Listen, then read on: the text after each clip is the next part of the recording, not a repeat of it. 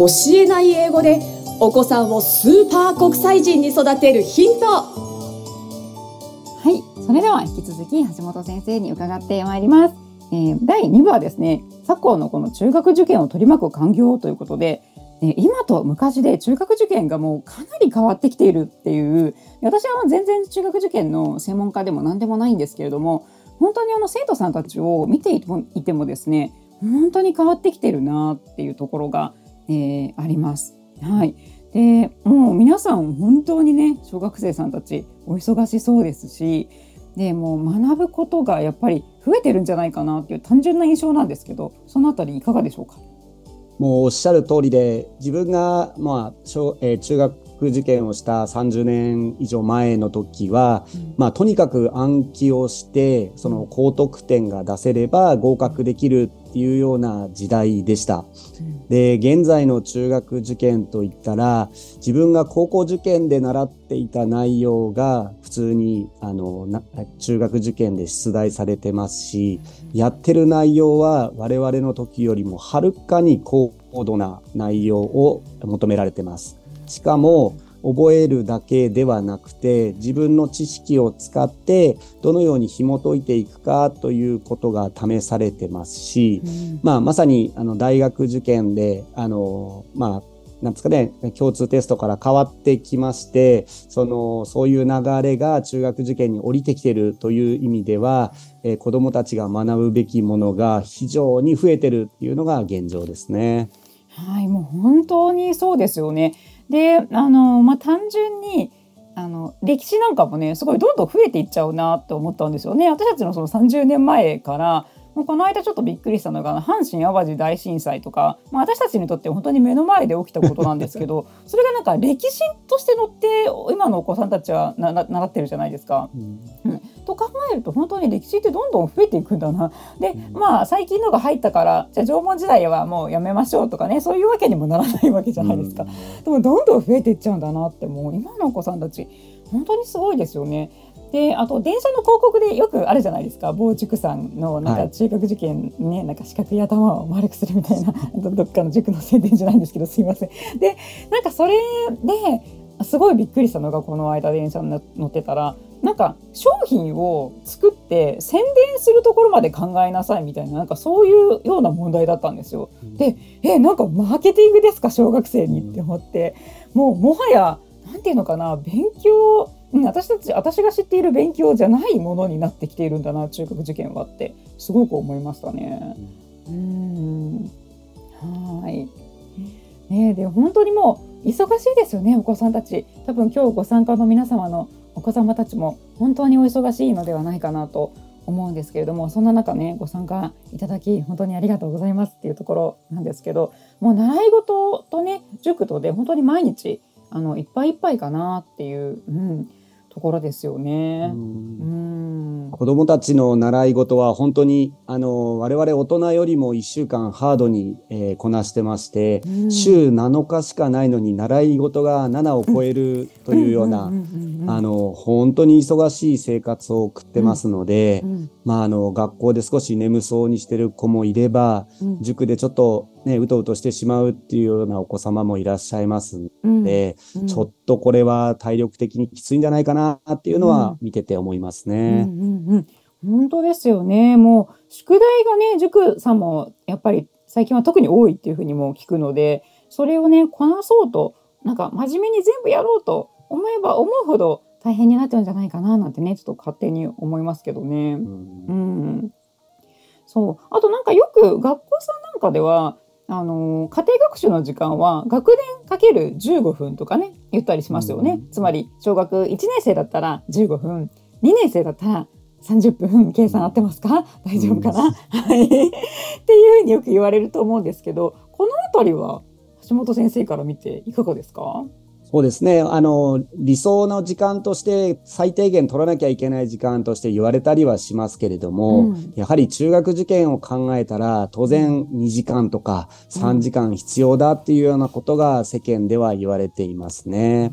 ただ単純に時間で考えてしまうとですね、うん2時間じゃあ机に向かっていれば勉強したことになるのかというと、またそれは違う話ですので、まあとにかく時間だけで管理してしまうと子どもたちの何、て言うんですかね才能の芽を摘んでしまうんじゃないかっていう危機感は、あの特に学校現場にいた時には感じましたね。はい、そうですよね。やっぱりね、時間だけで管理してしまうとね、どうしてもこう長時間やることになっちゃいますけど、人によってね、集中できる時間とかも違いますしね。うん。なんかもう個人的ですけど、私上の子なんか見てると、すごい短時間で集中力があったなというふうに思って、なんかほとんど、失礼なんですけど、なんかそんなに勉強してる感じがなくて、で、なんか11時ぐらいに私すごい早く寝るタイプなんで、おやすみとか言って言うと、なんかその時全然勉強とかしてなくて、まあ高校生なんで、だったんですけど、で、もう寝るの？とか言って驚かれて 夜はこれからなのに？とか言われて。なので、いやほら、11時過ぎから勉強してたのかななんて思いますけどね。うん、まあ、あの、寝る時間というかですね、どうしてもお友達、うん、学校のお友達とか、塾の、まあ、お知り合いとかで、うん、何々くんは12時までやってるらしいわよっていう一言を聞くとですね、うちの子もやらせなければっていうので、その不安を煽る要素が非常に渦巻いてるなっていう印象はありますね。はい、はい、そうですね。もう本当にあの、つい先日も、あの知り合いの方からちょっとしたご相談をいただいたんですけど、まあ、ツイッターとかをね見るともうこんなにうちの子はドリルをやりましたみたいなものがたくさんあってでそれでもうやらせようと思うけどやってくれなくてイライラしちゃうみたいなね お話とかを伺ってあの本当にやっぱり今 SNS がこれだけ発達してきてあのいろんな情報が入ってくるのでもうよりねあの焦ってイライラしちゃうっていうこともね起こり得るなというふうに、うん、思いますよね。うん、うん。はい。そうであとやっぱりね親御さんとしてはねなかなかそのあの例えばね塾にあの通わせているっていうあの投資対効果みたいなね あのところもねちょっと気になっちゃったりすると思うんですよね。うんはい。まああの塾に行くとですね、あのいろいろと塾はカリキュラムをこなさなきゃいけないという意味で、うん、あのこなせない量の宿題が出ますから、うん、そこを見極めるというのはやはり大事になってきますね。はい、すごくわかります。であの特にあの今日はここで何かの塾さんの悪口を言うようなつもりは全くないんですけれども、うん、あのえー、うちの次男かなが高校受験をしてた時にあのすごいやっぱりいろんなねこんな講座があります。なんとかこう対策なんとかこう対策どうですか？みたいなねいろいろ言われるわけなんですよね。でもなんかうちその学校行きたいって言いましたっけ？とかね私言っちゃって。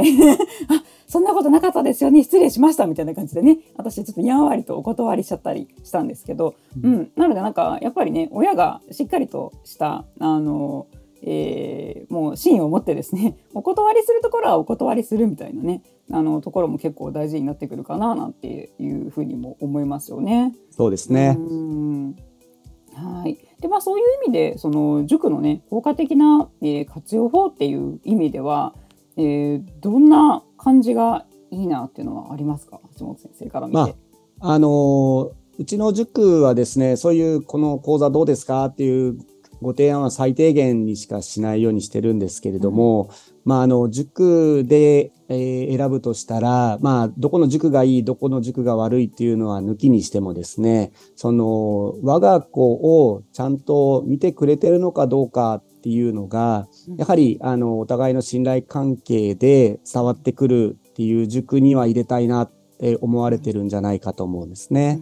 ですから、そのためには、やはり我が子をちゃんと塾の中で、あの、見てもらっているっていうのを、こちらから発信するっていうのは一ついい方法としてあるんじゃないかなとは考えてます。うん。はい、そうですよね。すごくわかります。うん。で、まあ、お子さんによってもね、こういう塾が合うとか、あの、こういう塾は合わないかなとかいろいろあると思うので、やっぱりあの、親御さんの方でね、お子さんををよくあの知った上で、まあ、ここがいいかなっていうところをね、選んでいくっていうよくご兄弟でもねうちもそうなんですけど兄弟でも全然性格が違ったりするので、まあ、この子にはここが良かったけどこの子にはこっちの方がいいなとかね、まあ、人によって結構競争心がすごくて、まあ、いろんなクラスの中であのこう戦っていくみたいなのねのが好きだっていう子もいれば、まあ、そうじゃなくて自分のペースでのんびりと勉強したいよっていう子もいるので。うん、なので本当にやっぱりその子をその子を見てあげるっていうのが一つ、